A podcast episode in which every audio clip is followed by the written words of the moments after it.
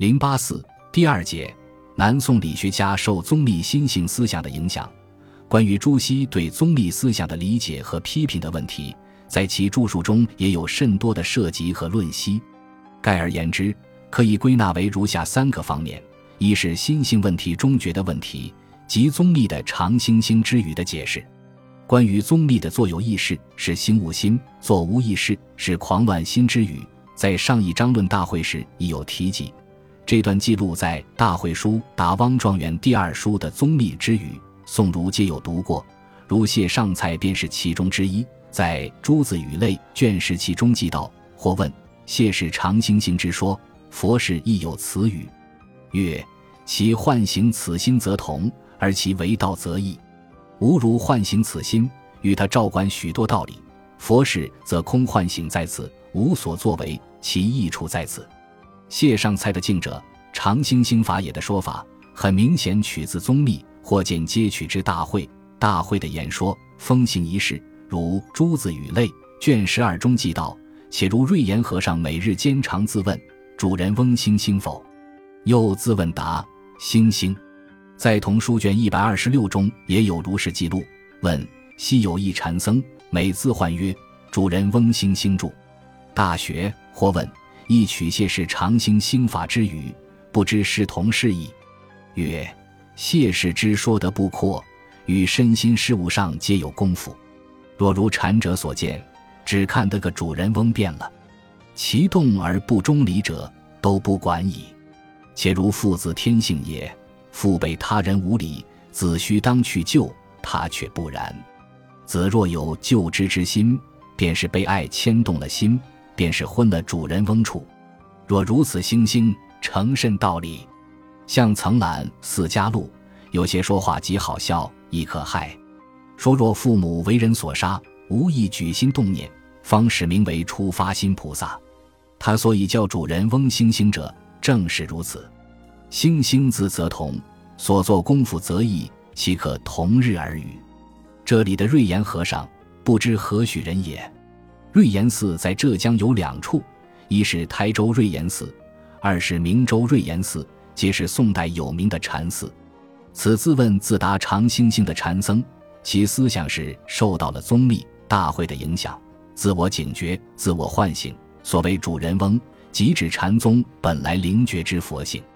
但是在朱熹看来，禅家连父母之情都不要，何处还有什么主人翁在呢？宗密的心悟心。经大会提起，用来教示如人士大夫，意在以佛家心性通会儒家之性理，但依旧为朱熹所摒弃。二是对宗密关于知之一字，众妙之门的灵知论的看法。关于宗密的灵知说，也有大会禅师提及，但没有真正理解宗密灵知思想的深邃之意。朱熹等宋儒对此之也有甚多的论究，但是还是没有真正体悟到归风本意。在《诸子语类》卷一百二十六中说道：“郭德元问禅者云：‘知之一字，众妙之门。’他也知得这只字之妙，曰：‘所以一传说佛事之言尽理，为此类也。’他也微见得这意思，要笼络这个道理，只是他用处全差，所以都间断，相接不着。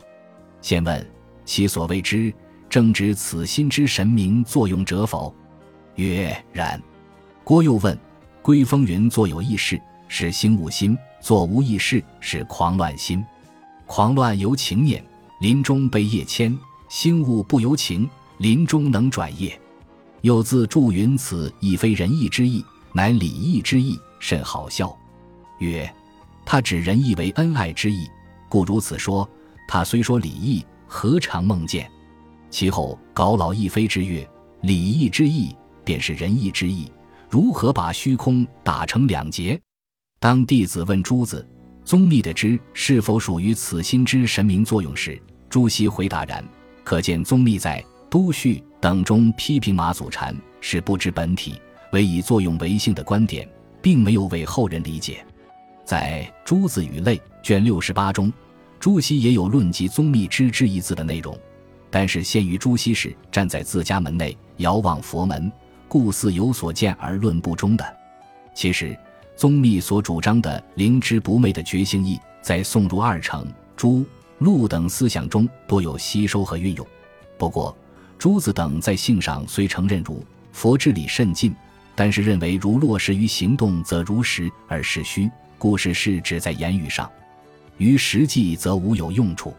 在《朱子语类》卷五中论灵性实际曰：“问灵处是心，亦是性。曰灵处只是心。”不是性，性只是理。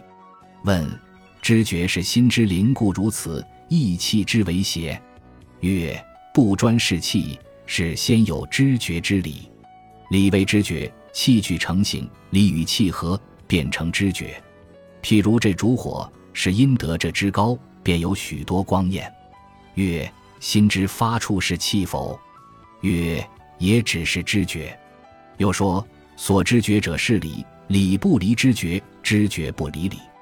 问：心是知觉，性是理，心与理如何得贯通为一？曰：不须去注释通，本来贯通。如何本来贯通？曰：理无心，则无着处。所觉者，心之理也；能觉者，气之灵也。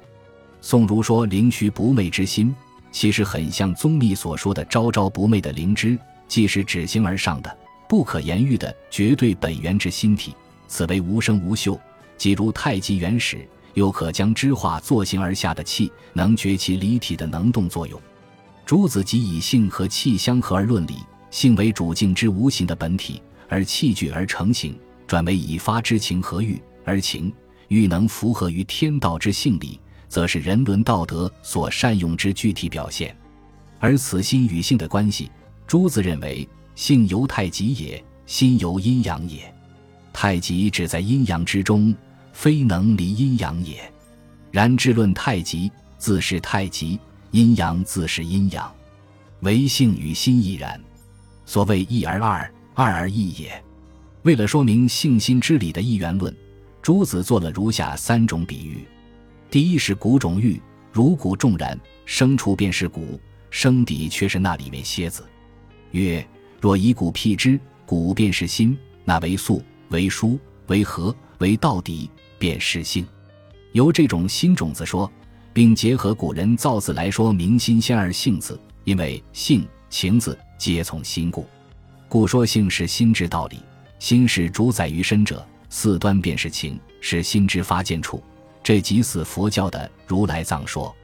从这个意义上，朱子又做了第二个比喻。即水域，朱子说：“性是未动，情是以动，心包的以动为动。盖心之未动，则为性；以动为之情，所谓心同性情也。欲使情发出来底，心如水，性有水之境，情则水之流，欲则水之波澜。但波澜有好底，有不好底。这个水域是说明一心聚万里，万里聚于一心。”也正如华严宗所说“一即一切，一切即一”的理事无碍之说，或者如说金和种种金器的体相用之同一性关系。第三是明镜喻，在《晋思录》卷五克己篇中，朱子说：“譬如明镜，好物来时，便见是好；恶物来时，便见是恶。竟何尝有好恶也？”这里珠子以明镜能照于心之体，以所照于性之恒常之理。以好恶欲所现之情量，也取之佛家所说明镜当台，胡来胡现，汉来汉现之说。总之，如上所举的种子之欲也好，水波之欲也罢，明镜之欲也罢，珠子还是没有能够跳出佛家的凡理。这些本是宗密嘴上老生常谈的义理，不见朱子有丝毫新发明处。三是受宗密的顿悟见修论的影响。说儒家格物致知之修为方法，即如何在人间悟彻到无形无声本体之心和贯通强明净体的性的体用一如之理呢？朱子所论的修为方法是性而下的人间道德论，就是说从人之情和欲作文章，以达到圣人所说的三纲五常之理，修四端之君子操行。其方法则是二程所传的先知而后行，格物而致知的实践论。朱子语类卷十八中说道：“问，宜川说，今天隔一剑，明天隔一剑，功夫如何？曰：如读书，今日看一段，明日看一段；又如今日理会一事，明日理会一事，积习多后，自然贯通。这里所旁注的着书的引用，便是宗密在《都序》中所说的渐修顿悟。二程的格物致知是一种渐修之说，而这种渐修是建立在先知的心性基础之上的，就如宗密所主张的先顿悟后渐修的理念是相同的。《静思录》卷三中说：“一川先生曰：‘学者固当勉强，然须使之了方行得。若不知，只是去却摇，学他行事无有许多聪明睿智，怎生的如他动容周旋中理？’”二程和朱熹所说的穷理尽性，便是这种如宗密的顿悟渐修论事的思维方式和屡见方法。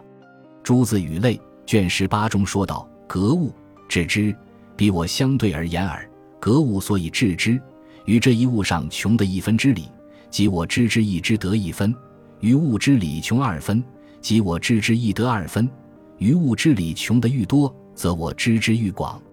其实只是一理。”才明彼极小此，所以《大学》说致知在格物，又不说欲知其知者在格其物。盖致知便在格物中，非格之外别有致处也。又曰：格物之理，所以致我知之。